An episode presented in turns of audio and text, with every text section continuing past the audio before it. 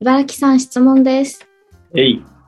私、友達と遊ぶときに自分でお店を予約することが多いんですね。偉いじゃん。で 最初にこう会った時に予約ありがとうとかお店決めてくれてありがとうって言われるとすごいうん嬉しいいい気持ちになるので私自身もいるのを忘れないようにしているんですね。うん。ねこう感謝されると嬉しくなるっていう感じがあると思うんですけどありがとうの言葉が秘めてる脳への影響っていうのが何かありますか？おお、まさに俺が最近すごい面白いなと思ってるのが、こう人間がいろんな感情がある中で、感謝っていう感情って、まあすごい面白いと思ってて、なんか、その、まあ、ありがとうの言葉を思うだけで、やっぱいろいろいいことがある。人間関係とか、健康とか、はいあるいは仕事のパフォーマンスとか、うん結構そういうエビデンスすごく蓄積されてきてて、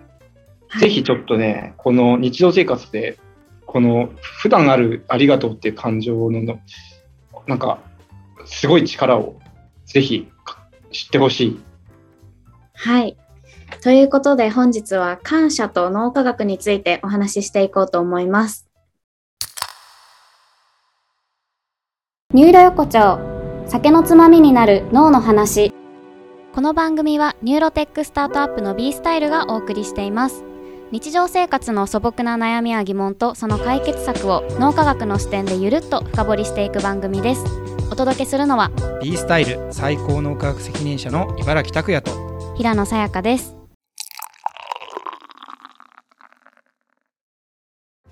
今日のテーマは感謝ということなんですけれど、うん。先ほど感謝をすると生産性が上がるだったりこうちょっと、えーっていうことが多かったんですけど本当に感謝ってやっぱいいことなんですか？うん、やっぱもう2000年前から、古代ローマの頃から、やっぱ感謝の心っていうのは人間のあらゆる徳の中で一番の美徳だってキケロが言うぐらい、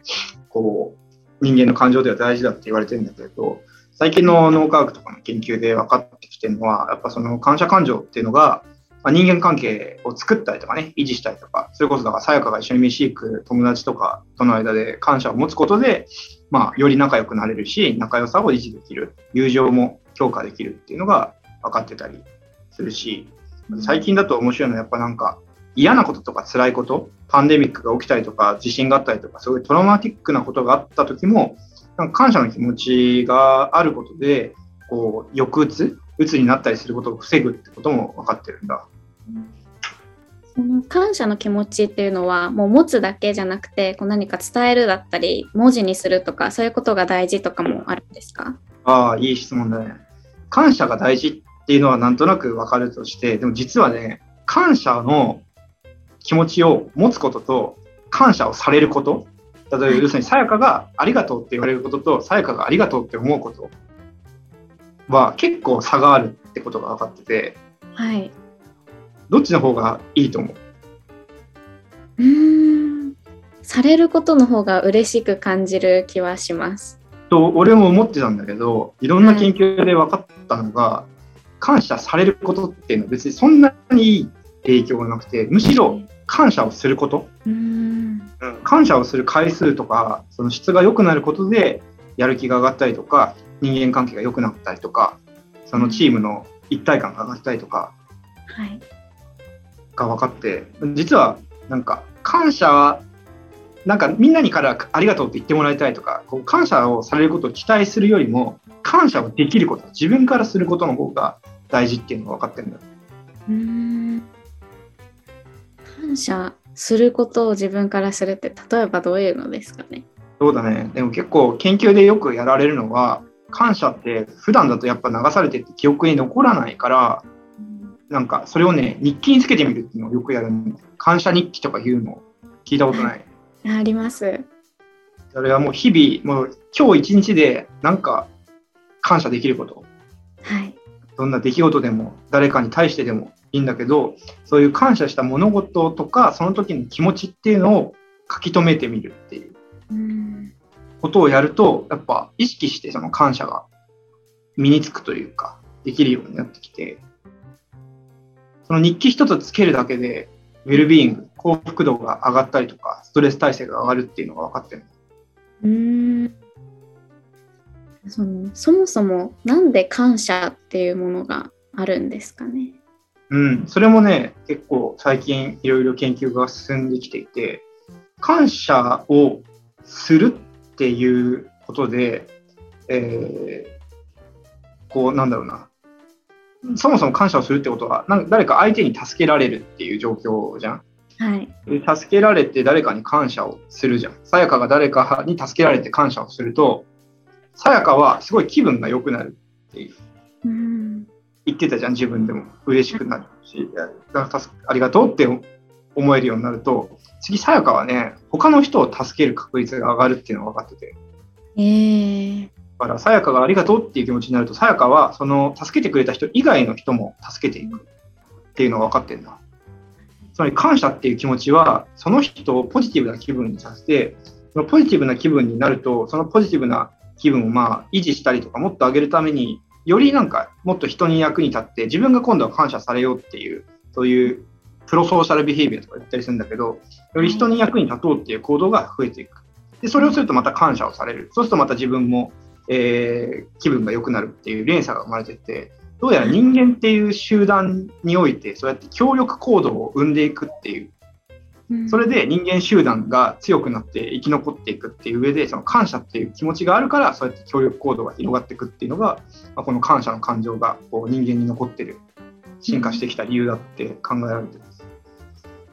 なんかすごいあのよく「ありがとう」とかちゃんと言葉にできる人って優しいイメージだったりいい人のイメージがつくじゃないですか。うんうん実際に本当にそういう人間性というのができていくんですかね。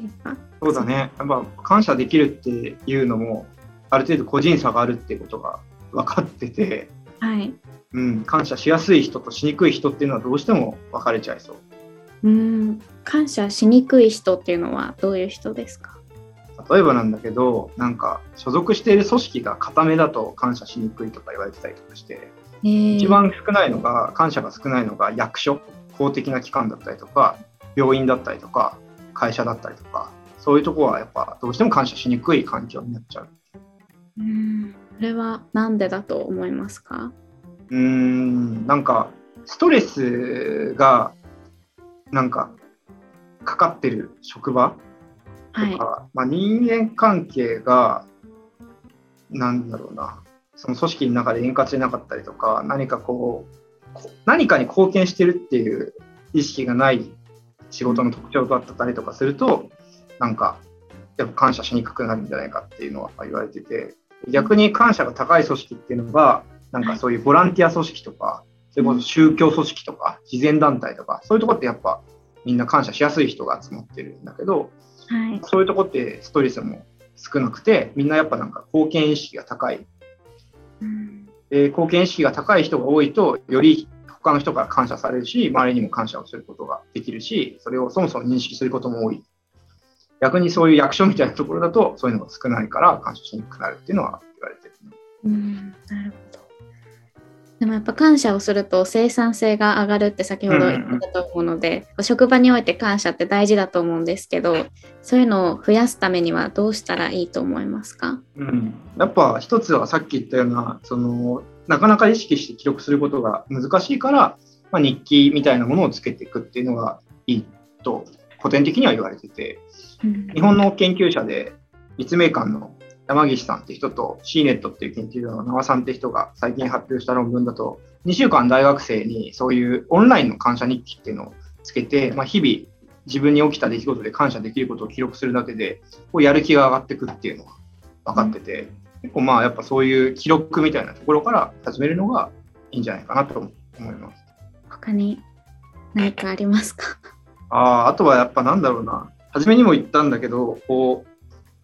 普段ね、感謝するのもいいんだけど、逆にやっぱなんか辛い時こそ感謝の感情っていうのはすごく役に立つっていうのが言われてて、なんだろうな、さやかなんか最近すごい嫌だった不愉快な記憶ってある？不愉快な曲こう私自身ではないですけれど今回のコンサートすごい落選してる人が多くてほうほうそれをちょっと自分自分私は当選したんですけど悲しくなっちゃいましたあ 落ちた人？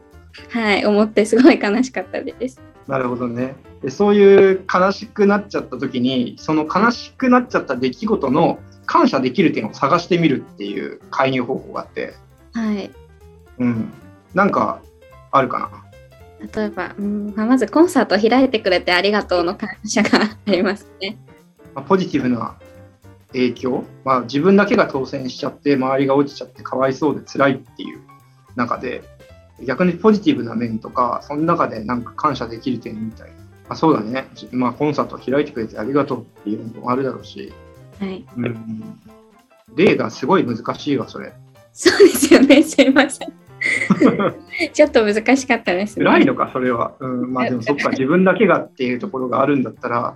素直に喜ぶ、ね、そうやって、うん。辛いですね、状況が。うん。でもそうやってなんか自分以外のファンがさ辛いっていうのを思えるっていうその自分自身の愛の深さに気づくとか。あ 確かに。いう思いやりを持てるように育った親親とか自分に感謝するとか。できますね感謝。知らんけど。そういうのをねリフレーミングって言うんだけど、はい、まあ、嫌なことがあったりとかどうしてもこいこいつをムカついたとか悲しくなったっていう時にその中、その記憶の感謝できる点を探すとです、すごくなんかね、楽になって、次に進める。苦痛やストレスが減るっていうことも分かってる。最近この対談で学んだことが多いので、うん、私もなんかこう心に衝撃があった時とかにすごい自分のことを考えるリフレーミングする機会がめちゃめちゃ増えて なんかコントロールできるようになってきてる気がしてます。すごい強いじゃん。はい。でも今回また一個学びました。感謝できる点を探すっていう。そうだね。まあ、ただ、そうやってちょっと感謝いろいろいいところが伸びてきたんだけど、やっぱりなんかそんな簡単なないってことも分かってて、次はちょっとその感謝の難しさみたいなことを話したいと思います。はい。ありがとうございます。では本日のまとめをお願いします。はい。感謝という感情は人間がこうお互い協力し合ってこう生き残ってきて生まれて残ってきた感情で、それは人間関係を維持したり、社会関係の資本を作るためにとっても役に立つし、すごく嫌な記憶とか辛い出来事に対しても、この感情で救われるという、とても人間にとって期待が持てる感情で注目すべきものだと思います。ありがとうございます。それではお時間が来てしまったため、本日はここまでです。続きは次回お送りしたいと思います。ニューロ横丁酒のつまみになる脳の話。ここまでお付き合いいただきありがとうございました。また次回の放送でお会いしましょう。